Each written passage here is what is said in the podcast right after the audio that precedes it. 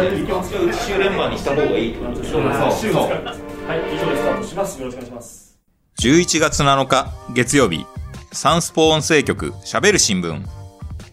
こんばんは。東京サンスポ編集局運動部長の加藤俊一郎です。スポーツ新聞、産経スポーツがお届けするポッドキャスト番組、サンスポ音声局喋る新聞。この番組は、記者をはじめとしたサンスポの中の人が、スポーツやエンタメ、競馬、公営競技などのニュースについて、曜日ごとのテーマに沿って喋ります。月曜日のテーマは、なるほどサンスポ。今回は、プロ野球日本シリーズ2022を大熱戦の末に制し、26年ぶりに日本一に輝いたオリックスバファローズの今シーズンを、大阪サンスポ編集局運動部の新旧オリックス担当、西貝戸正宏記者と上田正明記者に取材裏話を交えながら振り返っていただきます。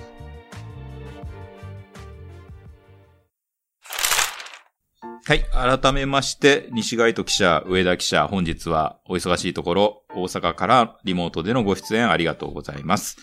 あよろしくお願いします。えー、さて、えーお二人ともあの、この番組初めての出演ということで、えー、リスナーの皆さんに向けて簡単に自己紹介をお願いします。えー、まずは上田さん、よろしくお願いします。はい、えー、お願いします。えーと、入社は1986年です。えー、そこから1年半ぐらい運動部におりまして、そこから1年半ぐらい芸能をやりまして、で、運動部に戻ってきまして、えー、途中、整理部に2年、3年ぐらいかな、行きましたけれども、あの、ほぼほぼずっと運動部、ほぼほぼ阪神タイガースの担当をしておりました。えー、オリックスは、えーっと、平成元年、オリックスの、え1年目ですね、が担当で、その次が、えーっと、千いやごめんなさい、2016年かな。6年前に再び1年だけ。だから、え2シーズンだけオリックスの担当した人間で、あんまり喋る資格はないかもわかりませんが、よろしくお願いします。いえいえ。今回は、あれですよね。あの、日本シリーズは、えっ、と、友軍という立場で、えー、西貝戸記者のサポートで、あの、取材されたってことですよね。はい。あのー京セナドームの3試合見ましたし、えー、最後は優勝の会見っていうか、そういうとこも、あのー寄せていただきました。はい。わかりました。よろしくお願いします。お願いします。えー、続いて、えー、オリックスバファローズ担当の西貝戸記者、プロフィールお願いします。えーはじめまして、西貝戸正宏と申します。入社は2011年、えーそこから2年ほど優軍を経験して、2013、14阪神担当、えー15、16年、2年間芸能担当をやりまして、2017年はもう一度阪神担当1年だけ。で、2018年からオリックスバファローズ担当、今、今年5年目ですかね、やらせていただいてます。まあ、5年担当ということなので、もう、弱いバファローズも、強いバファローズも、両方とも担当されたっていうことでいいですよね。そうですね、最下位もリーグ優勝も経験しました。では、あの、詳しく教えてください。いろいろと。えー、では、早速本題に入りましょう。えー、先月、えー10月30日ですね、えー神宮球場で、えープロ野球 SMBC 日本シリーズ2022第7戦が、えー行われました。えーオリックスバファローズがですね、えーヤクルトスワローズに5対4、あ痺れる試合でしたけども、えー逃げ切って、えー2敗1分けからの4連勝を飾って、バファローズとして、えー、というよりもオリックスとしてですね、えー、1996年以来26年ぶり5度目の日本一に輝きました。えー、非常に劇的な日本シリーズだったし、えー、激闘死闘と言っても過言ではないシリーズだったと思うんですが、えーこのシリーズについて改めて、えーお二人に、えー振り返っていただきたいと思います。えーそれから私はあの、東京運動部の部長なので、えーヤクルトは非常に大事にしている球団なんですが、えー悔しい思いをしましたので、えーオリックスの勝因を聞くと同時にですね、えー来年の日本一奪回へ向けたアイデアがここで浮かべばいいなと思うんで、えー、オリックスの勝因をたっぷり語っていただいて、えー、我らがスワローズもそれを、えー、今度は糧にしたいというふうに思ってますんでよろしくお願いします。じゃあまずあの、西ガイトさんに伺いますけれど、えー、やっぱ記者にとっても、こう、優勝っていうのは、まあ巡り合わせみたいなものだし、その、なんて言うんですかね。我々の業界だと、担当として優勝したか優勝しないかっていうのは、後々になって、すごくこう自慢できたり、あるいは、えー、俺の年最下位ばっかりでさ、っていう自虐になったりっていうことがあると思うんですけど、あのー、2年連続優勝、しかも日本一の担当になって、やっぱりあの、家族とかね、周りの記者からね、羨ましがられたり、ほ、あのー、褒められたりしました？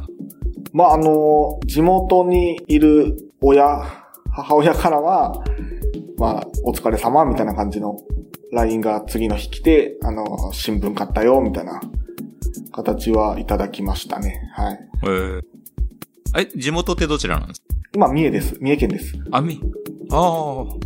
それはなかなか、あのー、嬉しい経験ですね。そうですね。ただまあ、三重県、あの、早番の多分地域なんで、ちょっと乗り切ってない記事もあるんで、そこちょっと申し訳ないなっていうぐらいの感じですね。はい。ああ、そうですね。あの、新聞というのは、早番とね、えー、後半で、えー、締め切り時間が違うんで、あの、優勝前に、もしかしたら、ご実家には、あの、優勝前に締め切りが来てた新聞が届いてるかもしれないっていうことですよね。そうですね、はい。あのー、その優勝の瞬間、まあ本当にあの、8回にね、えー、スリーラン出て、えー、1点差になっちゃって、なかなかこう、またかという思いもよぎったかもしれないなと思うんですけど、優勝決まった瞬間、あるいはその直前ぐらいから、どんな気持ちで見てたんですか？あの、オスナ選手のスリーランが出て、かなりこう、どうかなっていう気持ちもあったんですけど、まあ、それまでのシリーズの流れとかも含めて、今日は逃げ切れるんじゃないかなっていうような、なんとなくですけど、気持ちはありました。はい。へー。球場のムードはそうじゃなかったですよね。結構逆転。うん。球場はやっぱりそうですね、神宮球場、ヤクルトファンの方、いけるぞっていうような雰囲気もありましたけど、それまでにね、ちょっとその、ヤクルトさん、守備の方のちょっとミスとかもいろいろありましたんで、ここはオリックスのリリーフ陣逃げ切ってくれるんじゃないかなっていうような感じはしてました。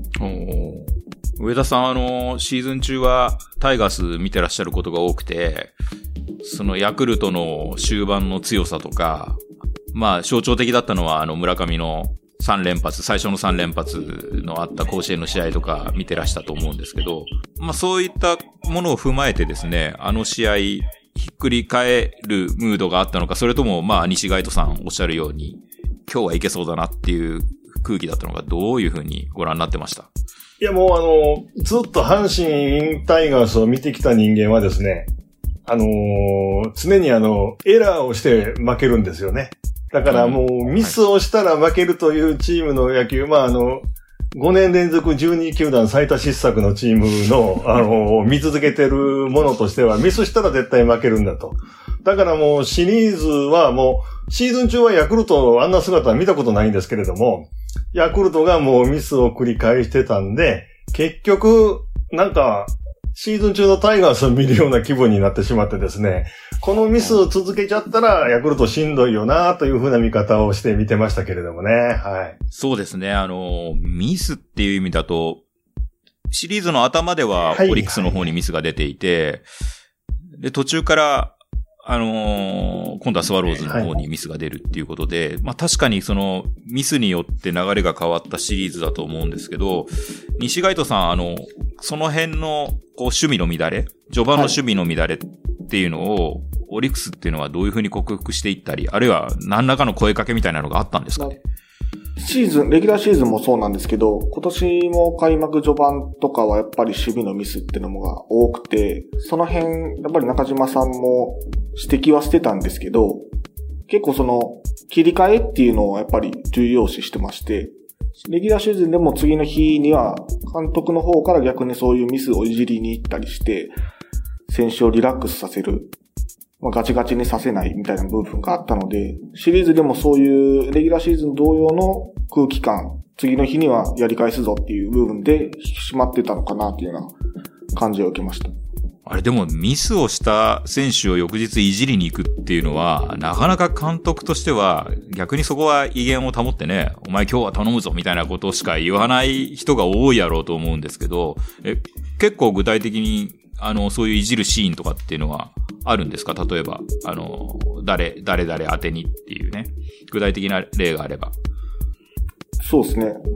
ピッチャーとかにでも多いですし、そのバッティング面とかでも、例えば今年ブレイクした中川選手だとかは、まあチャンスで凡退した次の日とかに、もう硬くなりすぎやねん、おら、みたいな。みたいな、一発で仕留めろや、みたいな。ちょっとそういうようないじりをして、結構それで気が楽になるっていう選手は聞きますね。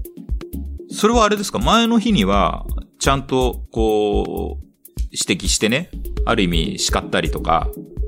あの、いうことがあった上での翌日なんですかね？いや、前の日、その例えばその、打てなかった試合後とかは、もう全く触れずというか。あ、触れないんですか？その選手も今自分で考えてる時だからっていう。まあ自分で考えさせるっていうのも結構重要視してまして。で、次の日にいじりに行くというか、リフレッシュさせるというか。はい。上田さん、それって今風ですよね。まあまあまあ、その、本当に、それができる監督っていうのはなかなかね、器がでかいというか、根性、度量があるというか、ね。あと僕思ったのはあの、オリックスが京セナドームに戻った3戦目の試合前の練習ですごく長い、長い時間というかシートノックなんかやってましたよね、ずーっとね。あの、これ、あの、バッティング練習とか始まる前なんですけど、結構時間をとってシートノック、守備の練習をやってたんですよね。だからそういう、なんていうかミスが出て立て直す、やるべき時にやるみたいな、なんかそういう部分、きっちり締めるところは締める、みたいな部分は、あな、これが中島監督のやり方なんだろうなと思いながら練習は見たんですけどね。あの、最近の日本シリーズ見て思うのは、あれ、2戦目と3戦目の間の公式練習とか、5戦目と6戦目の間の公式練習、移動日にやらなくなりましたよね。昔は必ずね、それが当然のように僕らも取材してたんですけど、今は練習するチームの方が少ない感じですね。そうですよね。で、今まで我々が現場にいた時に見てた日本シリーズだと、その、その移動日の練習でシートノックをして、はいはい。えー、一回、えー、投手、投手と内野、党内連携、内野の連携とか、外野手との連携プレイ確認しますよね。だからそれを3戦目の試合前に、本拠地での試合前にやってたっていうことですね、そそうですよ、それ。だから普通、あの、大体バッティング練習始まりますよね。うん、その前にそこそこ時間を取ってやってるんでね、それはちょっと、あの、変わってるなというか、あの、オリックスのなんからしさというかね、なんとなく秘密を見た感じでしたね。こういう時にきちっとやるっていう野球ですね。はい。へえ、西海藤さんこれシーズン中もそういうことって多いんですか？オリックス。中島さんになってから多いですね。なんで、今上田さんに言われるまで、まあ担当をやってたんで、全く不思議に思わないぐらいよくやるんで、あ、そういうとこやっぱ気になるんやと思い、今、ちょっと改めて。まあ確かにあの、ファンの皆さんも、あのー、まあリスナーの皆さんも練習見て、その、おられるとスタ、スタンドで見ておられると思うんですけど、シートノックってやっぱり、その日のシートを確認するっていう意味だけじゃなくて、そのシートノックでミスのないチームってやっぱり強いって昔からよく、僕ら新人の頃から言われてましたけど、でも、そういうところにもしかしたらオリックスの、こう、なんていうのかな、あの、伸び伸びやってるように見えて、うまいこと締めているというか、引き締めている場面があるのかもしれないなっていうふうに今思いました。あともう一点はあの、高津さんもそうなんですけど、先ほどのあの、いじりに行く場面とかって聞くと、その、選手に納得させてから動かせるっていうのを、ヤクルトにしてもオリックスにしても、すごくしてるなっていうのは感じますよね。ヤクルトの場合は2軍に落とすときには、あの、課題を与えて落とすみたいな、高津さんが。あの、ここのコントロールの精度上げてこいとか、そういうふうにことをしていたんで、そういうふうに納得させて2軍に落とすようなこともしていたから、納得っていうのが一つキーワードなのかなっていうふうに今、西街斗さんの話を聞いてて思いましたけど、うん。そういう点感じる、他にも感じることあります？西街斗さん。中島さんも、まあ、2軍に降格する選手は必ず呼んで直接話をして、えーこういう理由を、で、その下に落とすからこれをやってこいっていうのは明確に伝えてますね。例えば、今年のシーズン中だったら本田瞳くんだったり、山崎総一郎くんとか、そういった選手が、まあちょっと疲労を感じたっていう時には、まあずっと一軍に帯同してるわけですから、一度二軍で走り込みを再度やってこいとか、下半身のウエイトをしてこいとか、そういったものを明確に、まあトレーナーも含めてですけども、そういったもの指示を与えて、結構その休息が伸びたりっていうのにつながりましたね。なるほどね。やっぱそこがキーワードなんでしょうね。実はなんで納得っていう言葉出したかっていうと、斉藤コミッショナーが今年の、あの、1月にお話を聞いたときに、ヤクルトもオリックスも監督が選手に納得させてプレーをさせていて、納得すればこれだけ無理ができるっていう、去年の日本シリーズを見ていて、おっしゃってて、今の若い人たちはやっぱ納得しないと動かないっていうことを言ってたんですよ。それをうまく使えるというか、うまくその、その選手たちをまとめられる両監督は素晴らしいっていうふうにおっしゃってたんで、ちょっと今、同じ言葉が出てきたんで、ちょっと驚きました。で、今回、このシリーズ見ていて、先ほどミスの話も出ましたけど、その流れが変わる潮目、2連敗からの4連勝。その潮目、キーポイントになったところって、どの試合、どのシーンっていうふうに思いますか？西街藤さん。やっぱり4戦目、あの、リリーフで逃げ切った試合ですかね。あのあたりから、やっぱり、ヤクルト打線に関しても、村上選手だったりっていうのはある程度こう、バッテリーとして封じるっていうような動き方もできてたのかなという気がしますし、シリーズがあまり経験ない若いリリーフ陣も自信がついたんじゃないかなというふうに感じました。そこ具体的には村上封じっていうのはどのような形でした？やっぱり内をかなり意識づけできてたんじゃないかなという気気がしますね。内角に関して。内外っていう単純な攻めじゃなくてね、内でなに投げ切るとか、そういうバリエーションをつけてましたよね。内来たら外っていうのは予測しやすいだろうけど、そうじゃない。はうん。そこは上田さん、あの、シーズン中から、レギュラーシーズン中から阪神戦等でもご覧になってて、村上への攻めって感じましたか？オリックス。いや、もうね、あの、シリーズは確かに、今、西街斗が言ったような攻めだったんですけれども、ただ、これもその、力のあるピッチャーがやらないとダメなんですよね。その、中途半端なピッチャーが、あの、抑えられるようなね、バッターじゃないと思うんですよ。これやっぱりその、オリックスはもう、えー、途中からですけども、中継ぎピッチャー、誰が出ていっても抑える力を持ってるって、やっぱりそれなりの力のあるピッチャーが、それなりの攻めをするから、初めて抑えられる。そういうバッターだと思いますよ。阪神も、やっぱりね、うまく攻めるピッチャーは抑えてましたけども、ちょっと落ちたピッチャーはもう軒並み、あの、バカバカ打たれてましたから。だからもうそこはね、村上封じっていうのは、やっぱりピッチャーの力にもよるんですよ、これね。はい。まあ、配球を練るだけであれば、誰にでもできるけども、結局それ以上のものを、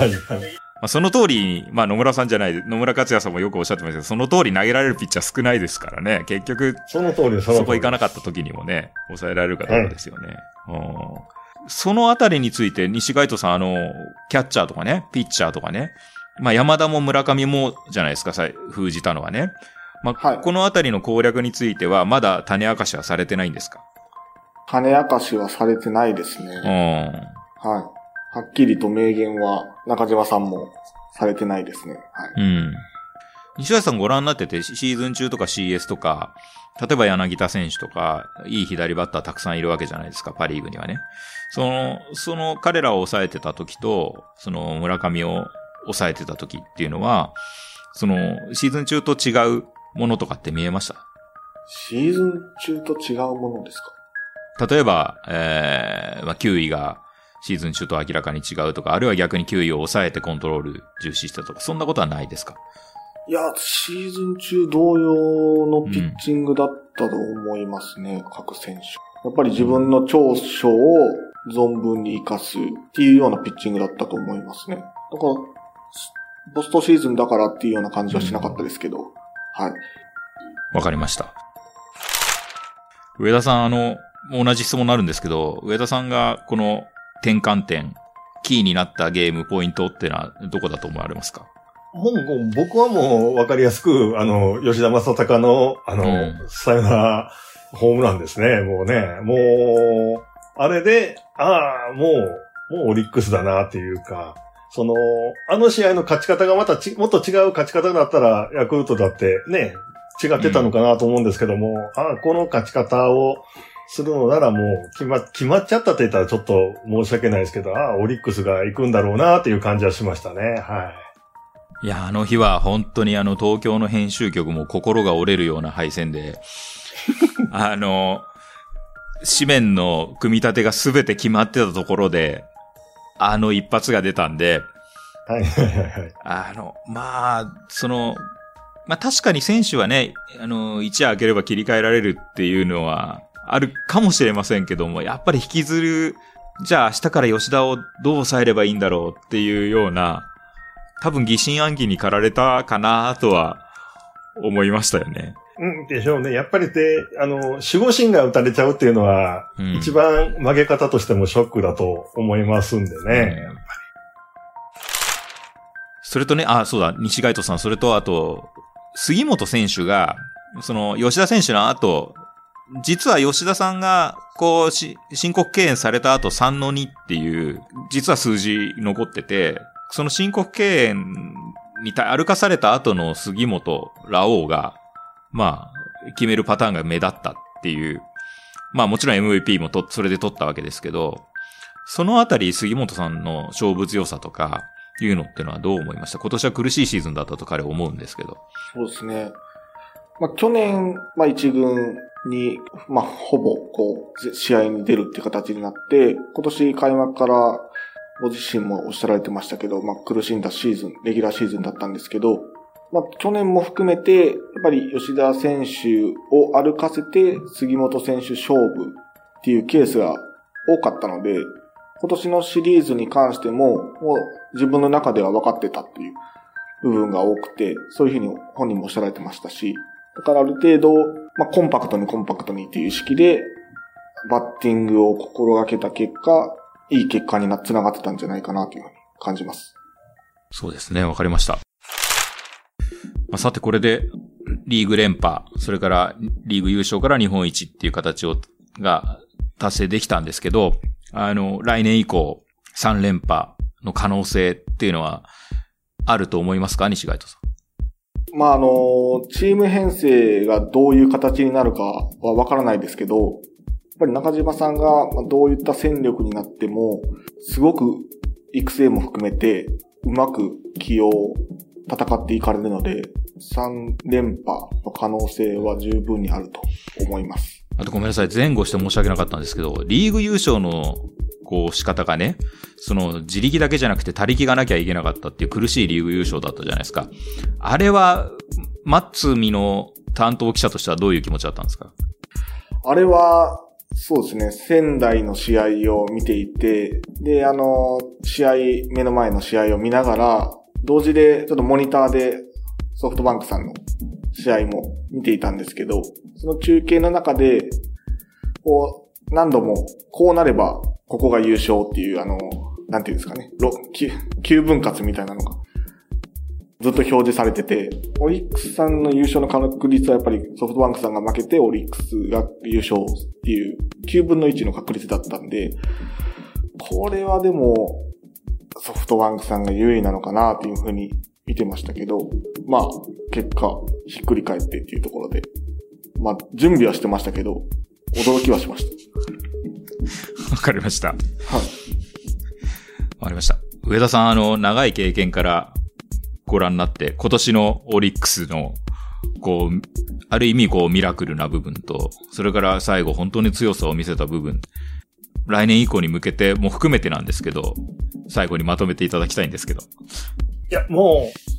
う、まあね、結局、正直、ソフトバンクが優勝して、もう何の不思議がないというか、実際僕もあの、最後の3試合はソフトバンクの援軍で、ソフトバンクの優勝の準備をしながら取材をしてました。あ、そうだからだ。あの、3試合ずーっとね、もう常にソフトバンクが優勝しそうな状況になってましたんで、最初仙台で勝って、オリックスの勝ち負けを待ってたオリックスが勝って、で、西武に移動して、西武も引き分けでも、ね、優勝だって言ってたら、あの、ドスコイにサヨナラホームランを打たれまして、で、最後、千葉に行って、ここでもいきなり先頭打者ホームランから始まって、さあ勝つぞと思ってたら、まさかのホームランでという感じでですね。だからもう、パリーグの場合は、もう正直、オリックスも強いんですけども、他のチームも強いんですよね。だからその、連覇ができるかどうかっていうのは、もう本当に、なんていうんですかね、予想、予想ができないというか、例えばソフトバンクが出てきても、今年の場合はやっぱりヤクルトには勝ってたんじゃないかなと思ったり、パリーグの強さは感じるんですよね。ただ連覇できるかどうかというと、すごく大変だと思います。本当に。はい。もう戦力は拮抗してますからね。ねこれ、はい。もう、だから、例えば、あの、楽天であっても、ね、西武であっても可能性はみんなあったね、そうです。シーズンだと思うんでね、今年はね、もう。だから、パリーグの連覇は大変だろうなと。そうですあの、はねい。。セリーグの連覇は意外に、あの、簡単にできただろうなと思いながら、あの、あの、そんなこと見てました。はないですよ。はい。いやいや、もう、本当いや、うんさっきもあの、僕もその、6年前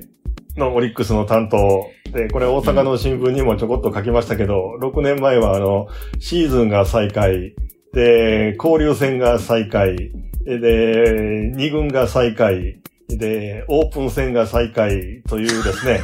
この、この4つ、あの、再開グランドスラムを達成したチームは、あの、プロ野球史上、2016年のオリックスしかないんですよね。へで、もうその、まあまあ、交流戦できたのが最近ですけどもね、その4つ全部再開っていうのが2016年のオリックスだけなんで、もう、このチームを見ててね、どうやって立て直すんだろうなと。それからそこからもう、フロントをごっそり変えてですね。で、選手も、なんていうか、力ある選手でも、ベテランはどんどん出していって、まあ、金子であり、ね、FA した西も出て、ね、出ていってもあんまり引き止めず、なんかそういう感じで、もう全チームの雰囲気をガラッと変えたんですよね。だから、あこうやってチームっていうのは変わっていく、強くなっていくんだなと。まあ実際、その2016年にルーキーだったのが吉田正尚。うん。で、ドラフト10位で全くこんな成長するとは想像もしなかったのが杉本。うん。ですよね。で、その翌年に入ってくるのが山本由伸ですけども、だから、当時監督福良さんで、えー、糸井が FA で阪神行きましたけど、どうするんですか？いや、正隆がいるだろうと。結構自信満々だったんですよね。で、で、その2年後ぐらいに西が、ね、阪神にまた取られましたよって言ったから、山本由伸がな、成長してくれるやろうと。だからそういう、ね、しっかりした、あの、ね、見極めっていうんですかね。で、チームを一気に変えるっていうことで、今に至ってるんでね、あこうやってチームって一気に変わるんだなというのを見せてもらった感じですよね。はい。なるほどね。まあ、あのー確かにね、ヤクルトもそういったビジョンの中で村上がいたり、はいはい。高橋奎二がいたりっていうことで、同じように、こう、投打のそう柱をです、そうです。ドラフトから育てていこうとしてますから、その両チームが勝ってたってことですね。うん。西街斗さん、その最下位、最下位、優勝、優勝。まあ、その前のね、えー、年も含めてですけど、本当に強くなる過程を見てきたわけですけど。そうですね。今、上田さんがおっしゃられてたことに関連づくんですけど、2017年に、こう、ドラフト1位で山岡くんが入団するときに、当時監督の福良さんが、えー金子や西じゃなくて、お前が引っ張っていってくれと。チームをうん。3年で変えてほしいっていうことを要望して、うん。で、その翌年、18年のオフに、まあ実際金子さんと西さんが出ていかれるわけですけども、その辺からやっぱり世代交代っていうことも含めて、山岡くんの、まあ吉信くんとあの同期ですね、あの年代がかなりこうチームを引っ張っていこうっていう意識が芽生えて、かなりチームの雰囲気がガラッと変わったなっていう感覚はしました。なるほど。わかりました。まあ、そうやって今、彼らが順調にこの5年、6年かけて、チームの柱になって、投打の柱になって、えーチームが変わってきて、で、またこれから変化を、ね、吉田選手のポスティングとかもあって、チームが変化を迎えるかもしれないけども、今のところ、まあ、幹は崩れないなっていう感じがよくわかりました。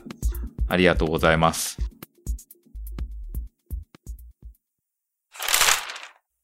今回お届けした内容の関連記事は、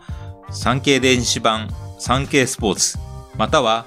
概要欄のサンスポウェブへのリンクからお読みいただけます。また番組では皆様からのご意見、ご感想をお待ちしています。SNS に投稿する際は、